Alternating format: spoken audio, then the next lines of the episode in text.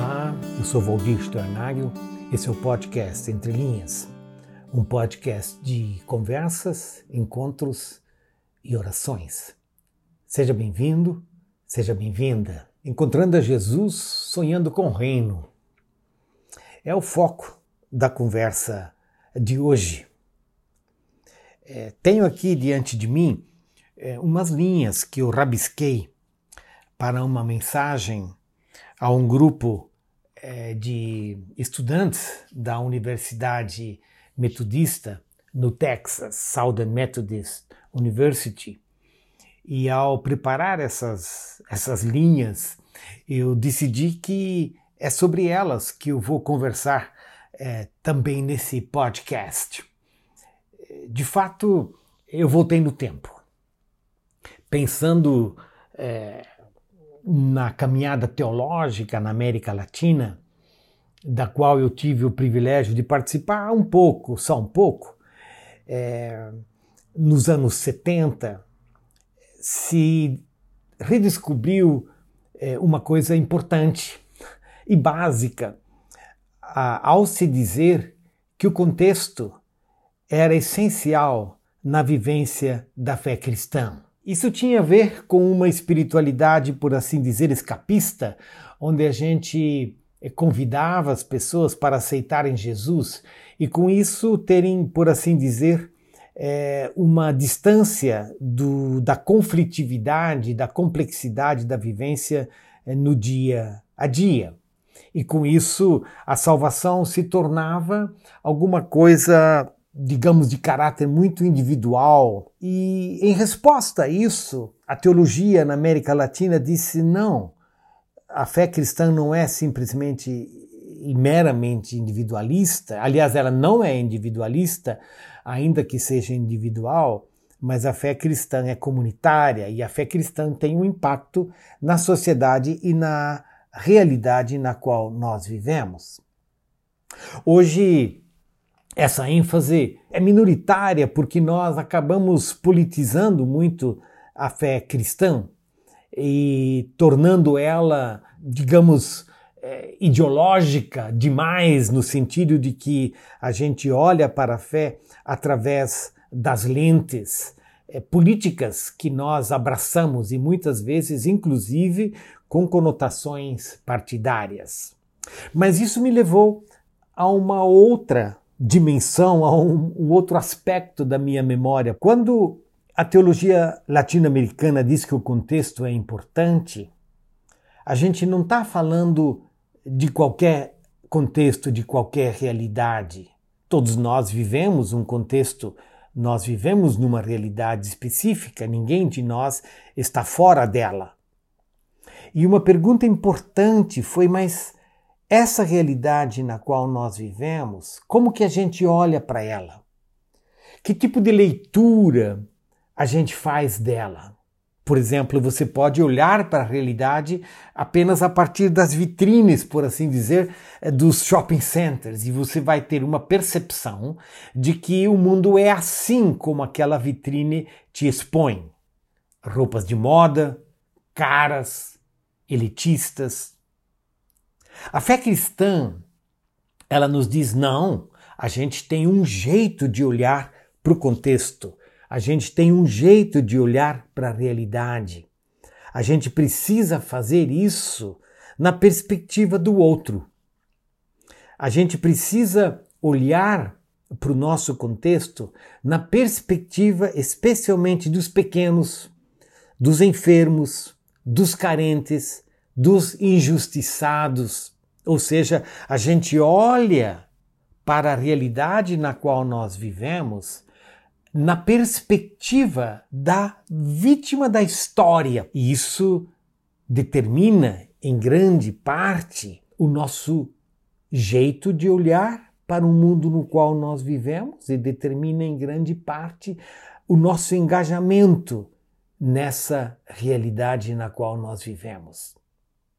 Nesse processo histórico, onde na teologia latino-americana se disse o óleo Olha, olha para o teu contexto, olha para a tua realidade, eles são importantíssimos, mas olha para essa realidade não do ponto de vista do consumo, é, do ponto de vista da elite, do ponto de vista é, do poder, mas olha para essa realidade na perspectiva daqueles que sofrem da dor, da agonia, da injustiça. E nesse universo nós tivemos né, um reencontro, por assim dizer, com Jesus. Aliás, Jesus nos reencontrou e, e a percepção de que ele modelou um outro jeito de viver do que o jeito das nossas sociedades. Que ele modelou um jeito de viver que tinha a marca do reino de Deus. Assim, encontrar a Jesus nos ajudou e nos levou a sonhar, a sonhar com o reino de Deus, a sonhar com a transformação também da nossa realidade, a sonhar com um evangelho que é um evangelho de conversão, que é um evangelho de boa nova, que é um evangelho de formação de uma comunidade que tem um outro jeito de viver e que tem profundos vínculos com a nossa própria humanidade. Quando a gente, olhando um pouco para essa história dos anos 70, eu estou falando faz tempo, não é? é nas décadas seguintes, olhando para a nossa realidade na América Latina, havia duas marcas que nos impactaram. É, uma dessas marcas era a pobreza. A pobreza, é verdade. Muitos dos nossos países, inclusive nós aqui no Brasil, vivíamos é, índices assustadores de pobreza e que faziam com que as crianças morriam antes de é, crescerem na infância, recém-nascidas. os idosos, por assim dizer, morriam antes de se tornarem idosos. Mães desnutridas procuravam alimentar os seus filhos. Fome e injustiça eram realidades do nosso dia a dia e que precisavam ser superados.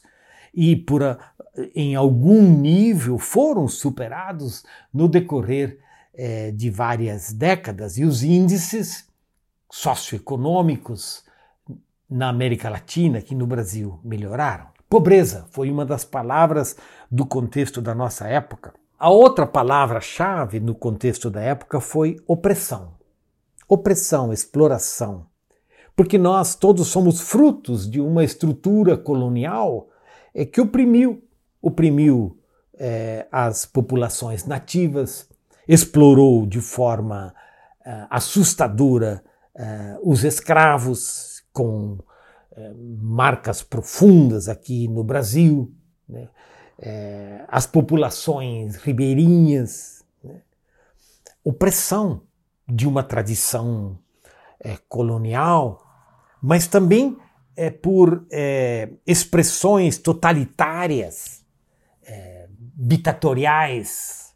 Muitos é, dos países na América Latina, o Brasil inclusive, expressar, é, experimentaram golpes ditatoriais. Né? E nós dizíamos que era muito importante nos reencontrar ou nos encontrar com os caminhos da, da democracia. E na medida em que nós nos tornássemos é, um país mais democrático, um pra... nós também poderíamos nos tornar um país mais justo, um país mais verdadeiro, é, um país com menos índices de pobreza e com mais liberdade é, de vivência comunitária, de vivência coletiva. Então, a volta a Jesus e aos evangelhos foi muito importante, porque nos evangelhos se percebe a Jesus plantando sementes de uma nova esperança em meio às comunidades humanas marcadas pelas enfermidades, é, pelos, pelas possessões, pelas desagregações, um evangelho eh, que trazia uma, uma mensagem de cura, uma mensagem de libertação e uma boa nova, uma boa nova que Jesus anunciava, a boa nova da paz, da justiça, da alegria e da esperança. Essa é a visão do reino.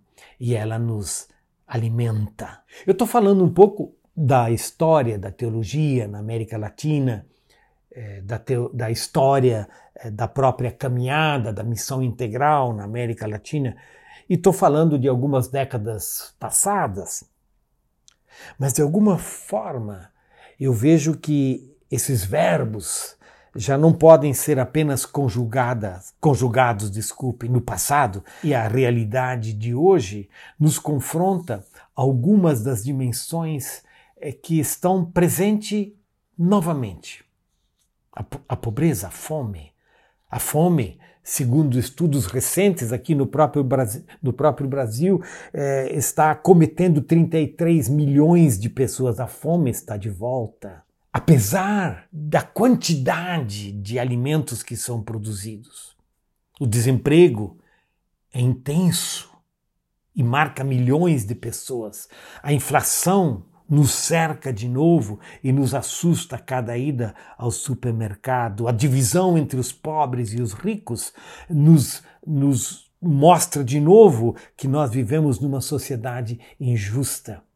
A democracia em vários dos nossos países é percebida como uma instituição em crise e nós percebemos eh, lideranças populistas com seus discursos totalitários e as suas eh, linguagens messiânicas, tentando pintar um quadro de, eh, de sonhos que nós sabemos, historicamente falando, se transformam em pesadelos. E nós sabemos isso porque nós somos seguidores de Jesus. Nós sabemos isso porque nós temos visto que as respostas que nós, os nossos eh, sistemas eh, político, culturais, marcados eh, pela, pela, pela exploração, pela opressão, pelo clientelismo, não nos trazem a resposta que nós precisamos para a realidade do mundo de hoje. Nós sabemos disso porque nós somos seguidores de Jesus. E porque Jesus nos leva a enxergar e a viver a realidade de uma outra maneira. Jesus nos leva a sonhar com um reino que tem a marca da graça, do amor e do encontro com o outro e com Deus. E isso é Evangelho, é uma boa nova. Nessa mensagem que eu acabei preparando é, para essa minha conversa é, com aquele pessoal lá da, da, da, da Universidade do Texas, é, trouxe um texto para mim.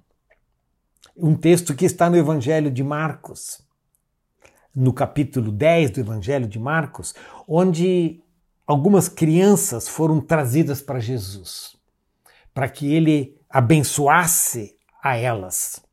Os discípulos repreenderam as crianças e você de repente conhece esse texto. E eu extraí desse texto três palavras que de alguma forma querem nos nortear também hoje. Em primeiro lugar, seria importante dizer que esse texto ele, ele, é, ele nos incomoda e ao mesmo tempo ele traz tanta novidade, ele nos surpreende na medida em que Jesus abraça as crianças e nos convida a ser como elas, para que tenhamos parte do reino no reino de Deus. As três palavras são indignação, abraço e bênção. Jesus se mostrou indignado com esse cenário onde as crianças estavam sendo afastadas dele, onde as crianças estavam sendo desprezadas, onde, onde se estava dizendo para as crianças: aqui você não tem lugar. E Jesus se indignou. A postura cristã na sociedade precisa ser uma postura de indignação. Nós nos indignamos com a morte de inocentes. Nós nos indignamos com a mãe subnutrida que já não consegue amamentar o seu recém-nascido. Nós nos indignamos com os sistemas que exploram e que mantêm estruturas injustas. Nós nos indignamos porque nós somos cidadãos de um novo reino. do reino de Deus, de um reino de cura, de restauração, de libertação. E nós abraçamos. Aprendemos isso com Jesus. Somos abraçados por Jesus. E Jesus abraça as crianças. Em, em lugar de cancelar, abraçar. É uma postura de vida no mundo no qual nós vivemos. Nós não vivemos a cultura do cancelamento, nós vivemos a cultura da inclusão e do abraço e a bênção. Jesus abençoa as crianças e elas são transformadas a partir do abraço de Deus para com elas. O abraço de Deus nos alcança onde nós estamos e a bênção de Deus nos sustenta para viver a nossa realidade, para servir no universo no qual Deus nos chamou e para sonharmos com a eternidade, para sonharmos com o reino de Deus. Indignação, abraço e bênção. E sem essa bênção, nós de fato não vivemos. Deixemos-nos acolher por Jesus para receber o seu abraço e a sua bênção, e assim aprender a abraçar o outro e ser instrumentos da bênção de Deus, sinal de um novo reino, caminhando no seguimento a Jesus. Isso é bom. Paz.